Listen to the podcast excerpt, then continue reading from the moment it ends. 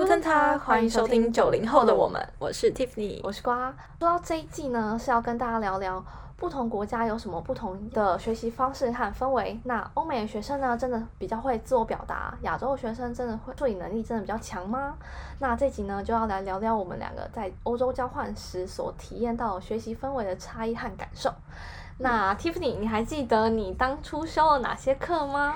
哎、欸，说到这个，就是我仔细去翻了一下我的课表，发现其实我修的课还不少哎。虽然有一些可能就是半途而废了，但我觉得可能一方面也是因为他们有些课就是他们有所谓的集中课程，嗯，就是密集，可能两三个礼拜就会上完的那一种，嗯、或者是他其实很散，可能一个月上一次啊，就他就是他们的那个课表都很分散，很没有固定的 schedule。那，那你说的密集课程，因为我听到密密集课程都是语言的课程，所以你的密集课程也有包含那种学科类的吗？嗯、呃，有，嗯、呃，是哦、说是学科，应该说比较像我们这边的通识课程，嗯，或者是有一些呃类似工作坊的那种感觉，但是它算是一个课程，就是你还是拿得到学分的，哦，对，然后就大概一个月两个月左右，嗯，然后。哦，先讲讲，我觉得就是印象比较深刻的，应该说我们刚刚不是有说，哎，欧美学生到底有没有真的比较会自我表达这件事？嗯嗯、其实我有上一门课有体验到这件事情，哎，就是他们的 presentation skill 真的是有惊艳惊艳我的感觉。嗯、对，那一堂课是一个，这也不是什么很厉害的课程，就是呃，算是学科，Sustainable Process Technology，然后。他其实上课的内容就是也是老师照着投影片讲这样子而已，没有到很特别。但是呃，我们有一个是口试，呃，就是要上台 present。嗯，对，应该说就是其实我们在课程中，我觉得他们那边的课程很活，就是老师会一直随时丢一个题目下来，然后就会叫你跟旁边两三个人一起讨论，然后讨论完你们就要 come up 一个人来呃讲讲你们的看法或者是你们的 solution 之类的。因为其实我光是看那些 reading material 我就有点吃力了，就我自己的英文阅读本来就比较弱，然后他们就是可以很快的看完，然后又可以提出自己的想法，嗯，对，然后就就觉得我那时候压力有点大，因为他们每个人站起来，就我也很想要试试看，就是让他们觉得，哎、嗯，亚洲学生也没那么废，就是也是可以讲话，嗯、可是我讲出来的东西真的跟他们就不能比，他们就真的随便都是很有条不紊的可以，然后而且我觉得就是他们的那个自信的让我感受很深，对，嗯，嗯我觉得。这样这边的差别，我现在回想起来，就其实我发现。就是即使在台湾大学，其实也是蛮多老师会请你去跟旁边的同学讨论啊，然后表达出你的想法。嗯。可是我觉得那个时间就太晚了。我觉得欧美可能差异就是他可能在国小、国中就已经有这种练习。对。哦。对。可是我们在我们的就台湾的话，就是国小、国中跟高中的阶段，嗯、就是通常都是坐在下面，对然后听老师说，这是被动式的接收。对。然后，所以即使到大学，嗯、其实我觉得发现大学还蛮多教授都喜欢。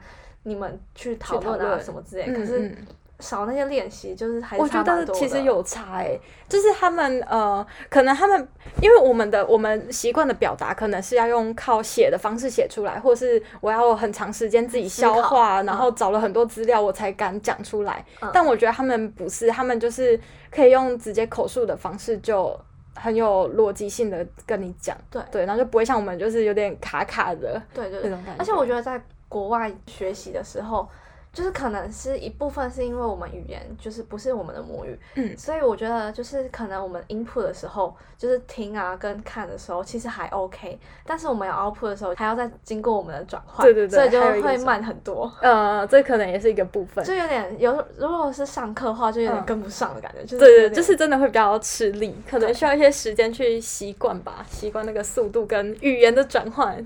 对，而且我觉得要克服那种害怕，嗯、因为别人都已经到，已经到很前面然后你还在后面那边跑，真的 真的，这算是一个小小压力。对，嗯，然后哦，在这堂课啊，就是我还有一个比较特别，在台湾没有试过的，就是基本上我现在台湾好像也很少听到这个方式，就是他们的 final 是可以口试的。因为那时候我好像跑出去玩还是怎样，反正就刚好没有那个时间参加他们的 final。本来是一个笔试，然后老师就说：“那不然你可以选择要不要来找我口试？” 口试是什么？就是他问你问题，你回答他这样子。对，然后就很酷的。我那时候本来也很紧张，因为等于就是也是一个你要自己 output 的机会的方式，嗯、表达方式。对，然后。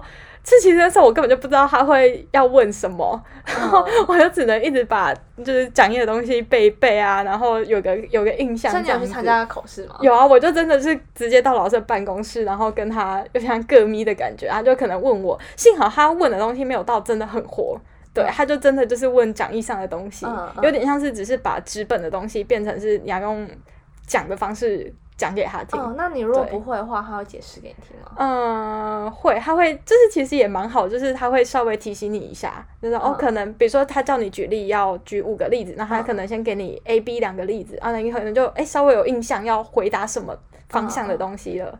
哎、嗯，这样子我觉得其实口试是比较花老师的时间，但是我觉得对于学习的效率应该会比较好哎、嗯，因为因为是活的人这样子亲自的问答、嗯，然后所以等于是他发现你不会的话，他可能。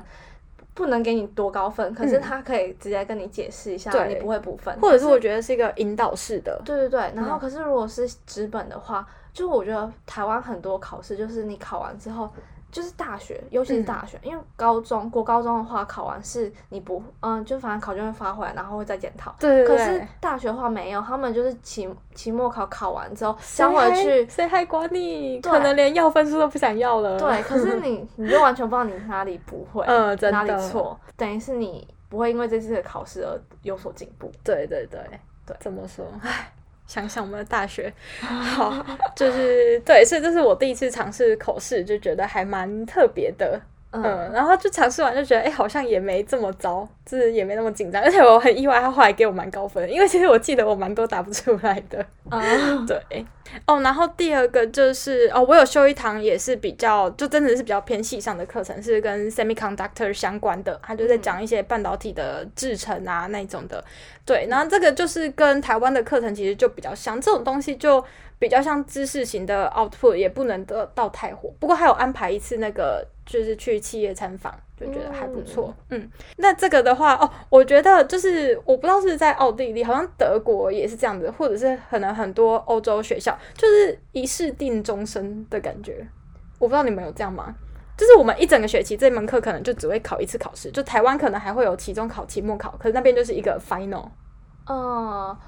他们好像对他们大部分都是 final 而已，嗯，可是我好像有修不到一门课，他好像还要 presentation，就是你还是有，哦，对，但是那个是最后的 presentation 还是在呃学期中的一个 presentation，也是最后，他们都挤在最后。嗯嗯嗯，对，就是我哦，我觉得这个又反映到他们呃在学生在学习这件事情上，必须要自己很有规划，跟很有你自己的安排。就是他也不会 care 你有没有来上课或什么，但他就最后就是考这个考试。那你要用什么方法去学，都好像也没差。但你就是最后考试有考过。我觉得我这边想补充，就是因为是我我在那边的，就是修了课在德国，我觉得他会集中在最后，也有可能是一个呃他们的。选课方式，因为对他们制度的关系，因为他们的选课在德国话是不用选课的。我不知道奥地利真的是要选课吗？我们是有还是有选课？哎，真的，就是我们的话是不用选课，然后。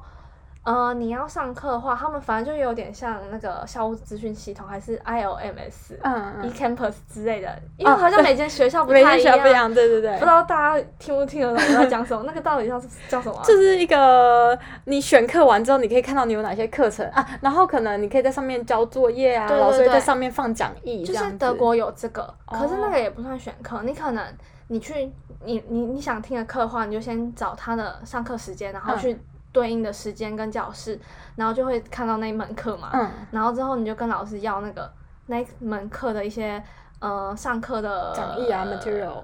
对，还有那个上课的那些密码之类的，哦、就是等于是你要去网络上面进入那个课程。嗯嗯。可是那个不算选课。为什么会一试定终身？就是呃考试都放在最后，是因为。呃，你真的要选课的意思的话，是去跟他就 final 的时候，你就跟他说，哦，我要参加这个 final。哦，我没有，对，也有点类似，就是要去说，哦，我要参加这个 final，然后之后老师就会给你去考这个 final，然后你你考过的话就会过。嗯。但是如果你没有说你要去考那个 final 的话，就等于是你没有选这门课，就是也不会被挡掉。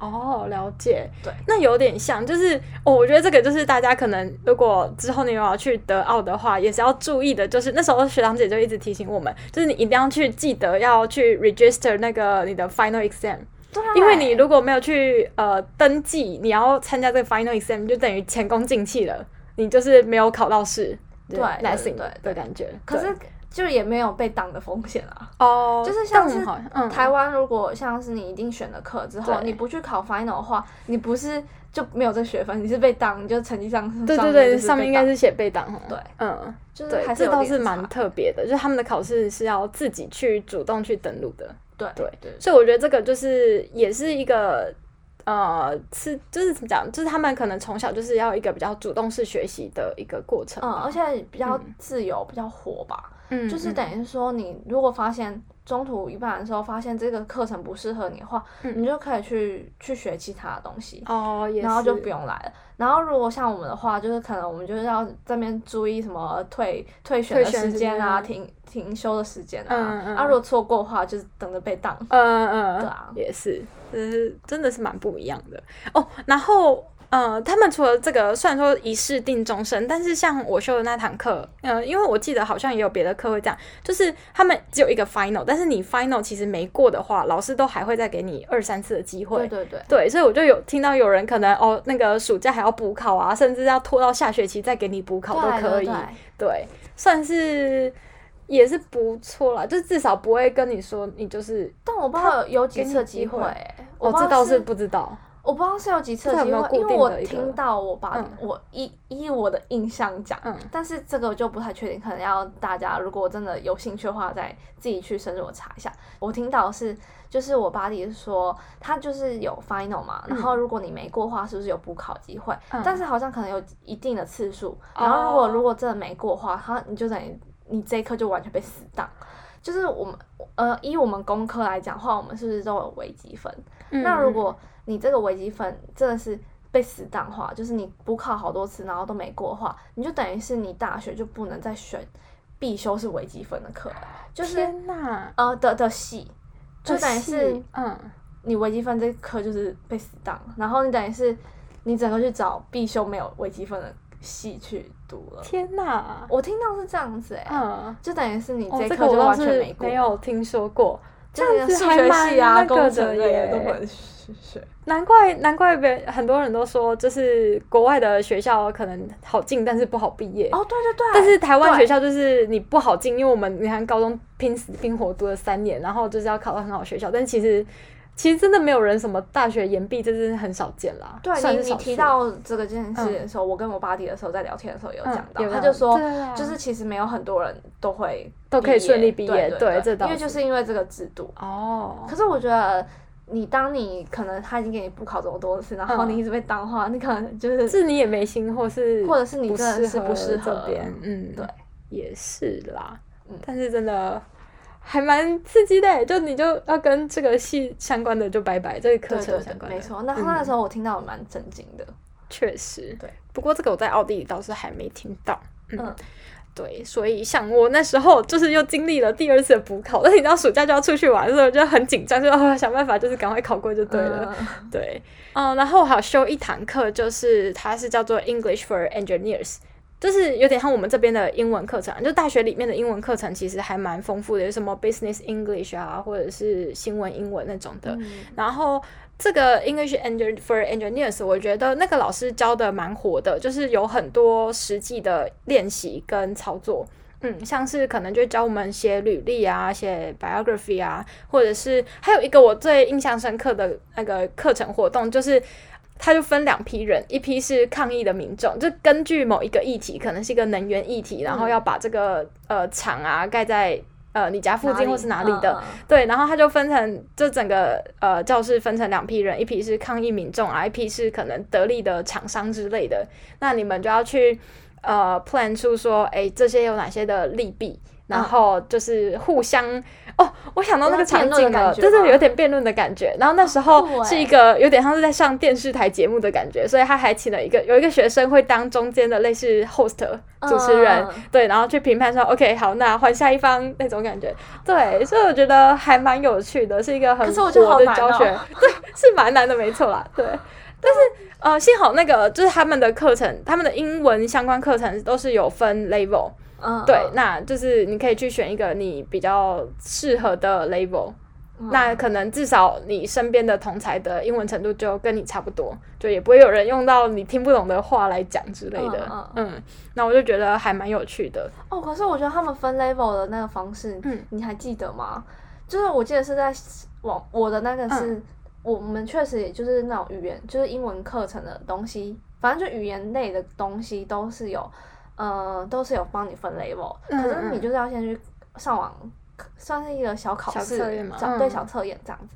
可是我就觉得那个测验其实不难，然后我就是我就是在在 B two 吧，嗯嗯，对我就也是填到 B two。可是我就后来有修一门课，好像是类似科技英文的那种东西，嗯，然后我就进去之后，我就发现我有点跟不上，就是是因为同才的那个英文程度吗？还是说整个课程的？是同侪英文程度，对啊，我有时候就是有点跟不上，后来我就没有去上了。哦，真的哦，就是真的是。不过。嗯，我觉得差很多，就是我觉得小测验是小测验，是啦，是啦。对但我觉得欧洲人他们英文程度本来就普遍都不错，对对，就是可能都是在 B two，但是也有一些小微 细微的差异。嗯嗯。然后像其实我觉得呃，大学的英文课，我自己在那时候在交大的时候上的一些英文课程，其实我也觉得还不错，就是大学有开始比较活的教法。嗯，但我觉得像那时候我有修一门课，也是教我们写履历啊，写这些的，对。然后那老师也上得很好，但我觉得就是还是少了一点呃团体之间的互动。嗯，对对，就不会有举办这种比较大型的互动或是活动，让学生去真的 involve 的感觉。哎、欸，可是我在就是清大，就是我们老师规定我们一定要去修一门科技英文，嗯、然后那那门课我觉得那个老师真的很用心，哎，就是他基本上是。用英文的教就是英文的教学，然后我觉得听起来是蛮舒服的啦。哦，就全英文在讲。对对对，然后除了这个之外的话，他是他会请我们，因为是科技英文写作嘛，然后所以他其实会讲请我们去写一些摘要啊，或者是 introduction 之类的。然后他写完之后，他其实是会让就是同学们互相改，就是有。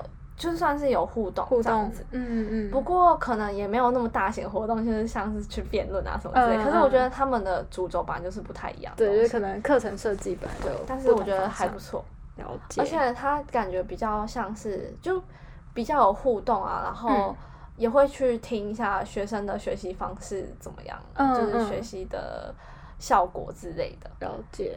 而且其实像刚刚说的那个互评制度，其实对学生来说也是一种训练，嗯，也是我觉得也是不错的训练。就你要去看别说别人怎样是好，怎样是不好，哦、这也是一个我觉得需要训学习。你在看别人的同时，你也会反思一下。对对对对对。那你有修过什么你印象比较深刻的课吗？哦，我其实修非常少的课，我觉得很认真在玩，很认真，没关系，记录下一季有很多。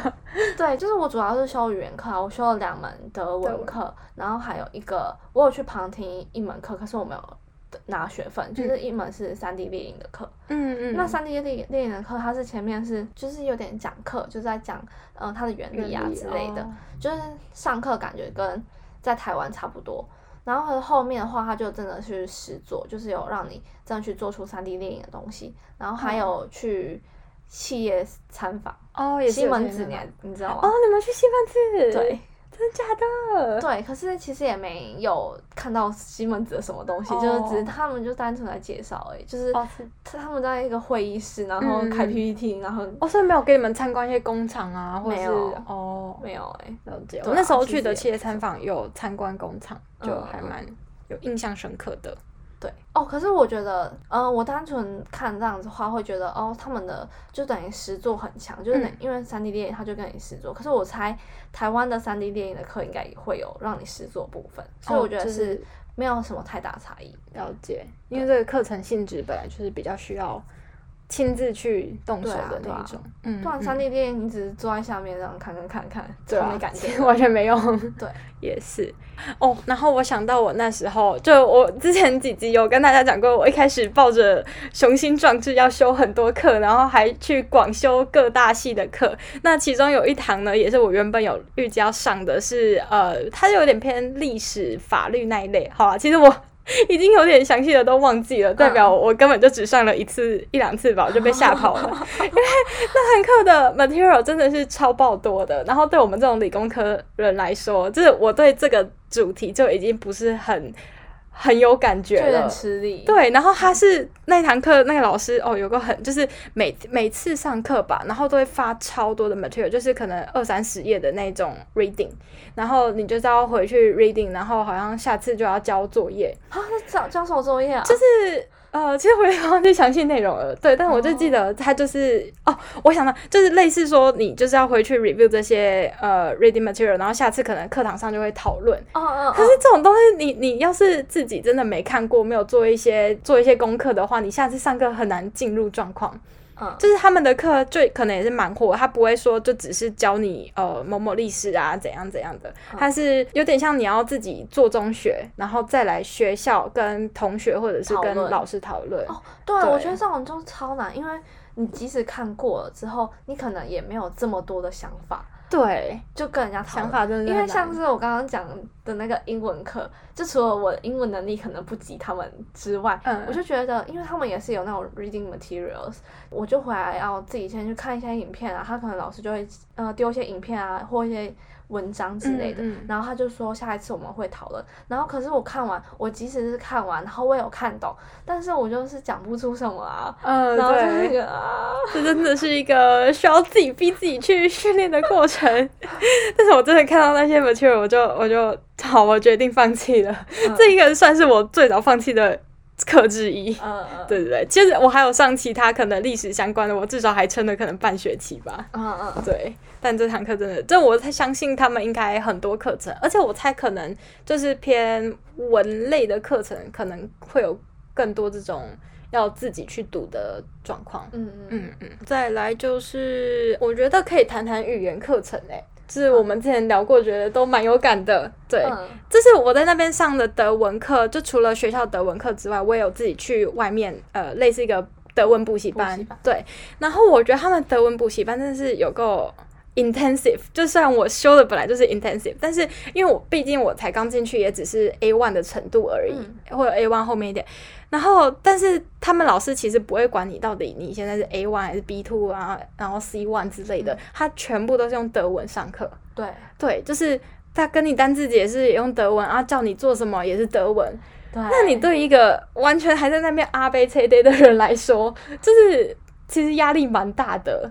嗯，对，而且就像你说的，呃，因为我相信他们，呃，在欧洲可能有些语系比较接近的，他的 sense 就比较够。那虽然我们进去都是 A one，但是有人真的，呃，就比较厉害，可能他略听略猜得懂，或者他讲的时候他也比较会讲。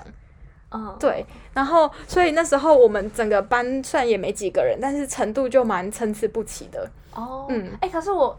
因为我我是修了两个德文课，可是一开始两个，其中一个是 intensive，就是一刚开去一开一刚开始去的第一个月，还没开学的时候，嗯嗯。就是每天都要上课的那一种。然后我我我觉得我算蛮幸运的吧，因为我的那个班就是比较没有欧美的人哦，真的吗？都是很就是可能非欧美，对，呃、就是可能台湾啊、韩国啊，国。然后什么就是那种西。哎，可是有西班牙语系的哎，嗯，就是那个什么智利啊之类的。哦，或者是非洲人，嗯，还有，他居然都没有欧美的，可能有啊，可能比较少，嗯，所以欧美的都去 B one C one 的吗？可能吧。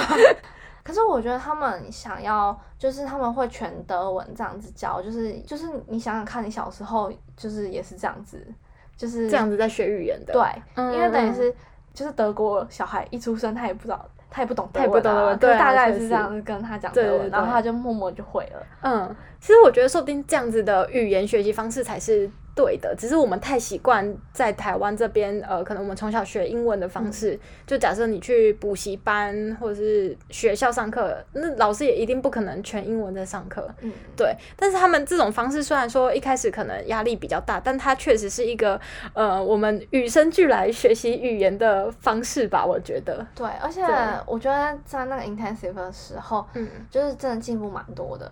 嗯，我觉得确实可能包含是全德文教学跟每天上课的关系。嗯嗯，对，了解。就每天都在接触的。我觉得好，我自己对这样子谈论下来的话，我自己也是给呃各位观众一个呃，好啦，我的亲身经历吧。就是我觉得虽然说在当下其实压力蛮大的，而且可能再加上因为我那个班就是一定有呃那个怎么讲呃程度比你好的学生。也蛮多的，然后我就跟他们对话起来，我就很累，我就只会照着一些课本上有教过的句型讲。可是他们好像就很可以 free 的，就算文法没有全对，但是他们就是呃有办法很怎么讲，很自如的在应答，用一些很简单的字啊或句子来回答。嗯，所以那时候我上到好像第二期的时候，我就觉得哦，我不行了，就觉得压力很大，一直跟不上，然后我就我就退掉了，对，我就没有再继续上下一期了。你竟然退掉了？对，然后我就上了大概两三个月啦，对。但是我就觉得，呃，如果你真的有心想要学好语言，那就是可以逼自己，就是也不是说对，就是你需要给自己一点压力，然后去完成这个课程。那我觉得进步应该是会蛮快的。嗯嗯哦，我还记得那就是我的 intensive，就是我的密集课程，最后还蛮有趣的。最后我们老师设计了一个就是 final 是，就是每个人会有接续的，反正就是就是先找第一个人，第一个人，然后他就先给你一个任务，然后你的任务可能就是要去，就是去找一个店家，就是可是那个店家是特定的哦，就是你要从他给你的资讯里面去找出那个呃线索，然后去，啊，他应该说就是。他给你线索，然后就找出那家店，嗯、就是他想要的地址，哦、然后去问他一些问题。真的是在外面的店哦？对对对，就是在外面走来走走去，然后就有点在闯关的感觉。嗯、然后每，然后就等于是这个人完成之后，就换下一个人。好活、哦！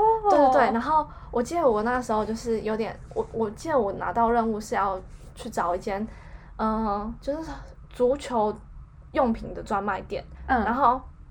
我就进去，然后我要去问店员说：“嗯、呃，上个礼拜，然后哪一队跟哪一队比赛的时候是谁赢了之类的。”然后我就要，哇我就要得到答案，就是我要要从他的回答里面，嗯、然后跟老师说：“哦，答案是什么什么之类的。嗯”然后再找再再接下一个人，好酷哦！哎，这很好玩哎。然后就要全德文，让游戏变得让整个学习变得很有趣。对对对，嗯、我就觉得他们的学习会比较。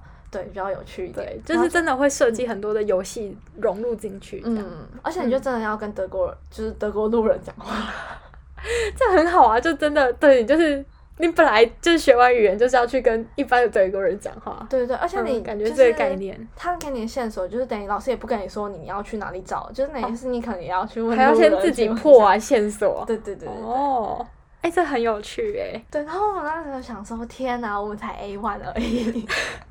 但我觉得这样也是对的，他让你不要觉得你只是 A one 就做到这件事情。对，其实做到就是可能，就算你可能不完全都爱用德文，就可能有时候还是要比手画脚一下，可是就是有突破啊。对啊，是没错。嗯，赞赞赞，这个感觉可以引用到台湾的教育里面，可以练习。台湾就是。母语就是德，呃，也是中文。对啊，没有，就是比如说台湾，你在修呃，可能去上英文课或者什么的时候啊，就可以融入一些比较。哦哦，我懂意思。你如果跑去路上 跟他讲英文，人家才觉得。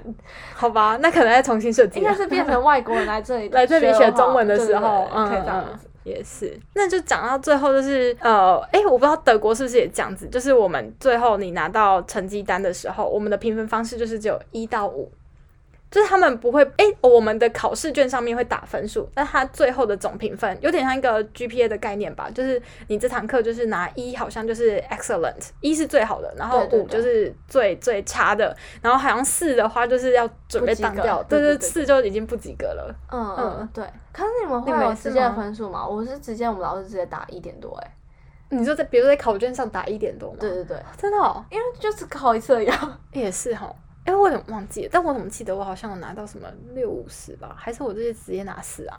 就我要补考的那一个，我不知道哎、欸，嗯、就是因为我是直接，我就没有看过他们打分数，他们就直接打一点多之类的。嗯嗯嗯，对，对对，而他们给分数给超松的。对啊，因为其实一到五你也不能给多多点进，嗯，你就只有哎很棒跟哦还不错，中间可以这样。对对对。对那你之前在就是刚刚讲语言课的时候，你你之前在台湾有修德文课吗？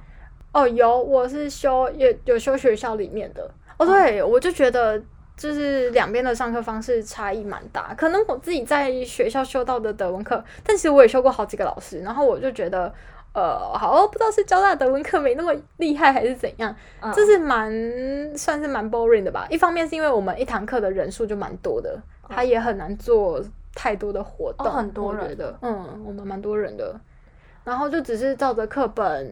有的是照着课本念，那顶多就是你跟旁边的人对话一下。可是我就觉得在台湾这种跟旁边的学生对话的效果都不太大，就是因为大家都会不好意思、啊。真的是在讲话就聊天的、啊。嗯、哦，可是可能很快就结束了。对啊，就是你就可能啊，什么 Guten Tag，然后 b e Gates，然后啊，Woher kommst du，就是照着课本的一些问答在走这样的感觉。嗯，嗯，你们的人多是多少啊？大概四五十个诶。这样子其实也跟我差不多。嗯、哦，我在我之前在中心就是修的两门，我是修两门，在台湾就修两门了。嗯，然后一个是。就是外事，就是他不是德国人，但是他也不是台湾人，所以他不太会讲中文，所以他是用英文教英文跟德文教学，然后他就是比较活的感觉，因为他基本上他也比较常讲德文。嗯，对，我记得我们那个时候还有做，就圣诞节的时候还做交换礼物什么之类的。哇，就是他也常常会问你问题，然后他你要回答他这样。嗯。就是蛮常有互动的，然后或者是老师会请，就是比较活泼的学生，嗯嗯，就是每堂课下课的时候，就是可能这个学这这堂课有教到什么单字，然后就给那个人看，然后看完之后他要用他的德文表示给我们，就是有点猜文字的感觉，嗯，对，就那个叫什么啊？那个。猜字，对，就是有点像是你可能要讲一些英文的单词，但是你不能讲到它本本身单词，然后你要猜到那个字是什么。哦，对对，那个游戏我忘记了，游戏叫什么名字？我也忘记了。对，就是有点像这样子，然后我们就要去猜那个德文单词是什么，然后就猜才可以下课，猜到才可以下课。然后另一个是另一个，嗯，我修的另一门课是台湾人教的，他比较注重在口说部分。我觉得大部分台湾的教学是。你念一句，然后全部的学生念一句。可是因为他很注重口说，所以他会念完之后，他会一个一个念，就是一个请学生一个一个念，给念给他听，然后他再纠正。嗯、然后你在旁边听别人念的时候，你可能也在自我学习。对对对，哦、应该是说他在听别人讲的时候，他就叫你跟旁边的人练习。哦。可是练习的话，就是、哦、就是有特定的句几句话，可是你就等于是那几句话会练得很熟练。嗯嗯。对对对。我觉得差别这样，然后之后到了清大之后，其实我有去修，就是先去听一门课，嗯、可是它是我在台湾上了三堂里面就觉得最，该不会跟我上的是同一个吧？我在台湾也上了，就是清大，对，上了一两个老师的课，他就上的很无聊，超无聊的哦，就很自私，清大的比交大的更无聊，哦，没有要战校的意思哦，没有战校的意思。对，就是反正他教的好死板，嗯，超级超级，我上了两个哦，两个都是这样。对，反正我话就退掉，嗯，真的。所以，嗯嗯，好好，大家知道就好。对，我们没有要转小的意思。好，好，那现在要准备下课了吗？还是你有什么特别的，就是你有体验到的，想要分享一下的？哦。对，就最后就下课，下课要怎么办呢？欧洲下课就要敲桌子。对，我真是一开始的时候我被吓到哎，你知道他们在干嘛？哎，所以德国也是这样子是吗？我记得好像也有，嗯，但是我觉得我记得不是每一堂都有，可是有几堂就是要敲桌子。我我遇到的几乎好像我印象中就是每堂课都这样敲桌子，然后他们一开始的时候有很多人，然后就全部一起，然后我就整个被吓到，我想说这是什么意思？就是哦，我一开始的时候以为大家在抗议老师，你知道吗？我以为是。老师讲的很像，我还想说哦，原来他们这么勇于表达吗？就是可以这么反抗老师，就是好像学生跟老师是一个平等的关系。嗯、然后我真的一开始被吓到，但是还想说怎么没事。然后后来上了几堂课之后，大家都这样子敲桌子，我才想哦，原来这是下课的意思。嗯，对。可是他们又没有表示出不悦的感觉。也是啦，我真的一开始被吓吓坏了。嗯，没错没错。那种学习氛围差异嘛，这算是差异还是？这也蛮习惯的差异。对，习惯的差异。哦，就有点很台湾会说什么谢谢老师之类的。对对对，小小学生起立敬礼，谢谢老师，然后就抄桌子。对对对，可能是这样。嗯，真的很像。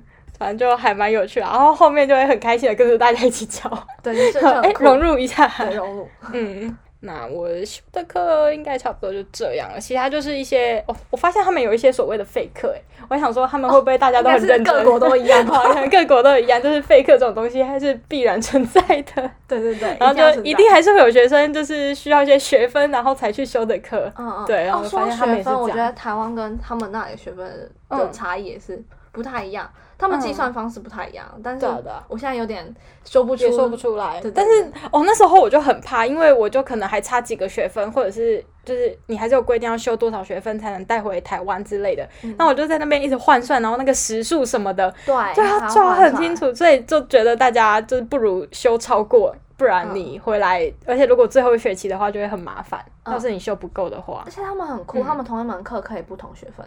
啊，真的吗？对，就是看你想要楼顶怎么样，他们可能就是，呃，如果你只是。就是你只是听课，然后去考试的话，可能就三学分这样子。然后如果你要在 presentation 之类的话，他就给你六学分之类的。好酷哦！就是有这样子的差。哦，是哦。对，他们很酷，他们的这个制度特别的制度。就是你可以自己选说，哦，我想要多少学分的这样子。然后老师就会依的依照你到底有没有达成，然后这样子。嗯嗯。对。就我就觉得他们是一个学习的规划跟掌握权在自己手上的感觉。对对对对对，就是自己分配有的氛围。嗯，没错。好，那我想这集我们也聊得蛮多了，对，就是我们自己感受到台湾跟在德国、奥地利的学习上的差异。那如果之后想要再听更多的分享的话，像是我们也会邀请到美国的，呃，有在美国读硕士的学生，还有在德国读硕士，那可能他们就真的是为了学位而去读的，那可能跟我们体验到的，嗯，又不一样。嗯，对，所以有兴趣的话，记得要 follow 之后的集数喽。对，嗯，没错。OK。那一样呢，每集的节目资讯都都会更新在我们的 IG，我们的 IG 账号是 We After Nineties W E 底线 A F T R 底线九零 S。有任何呃建议或者想听的主题，也都欢迎到我们的 IG 留言告诉我们。嗯，那如果喜欢我们节目的话呢，记得在 Podcast 底下呢留言告诉我们，然后给我们五颗星的评价。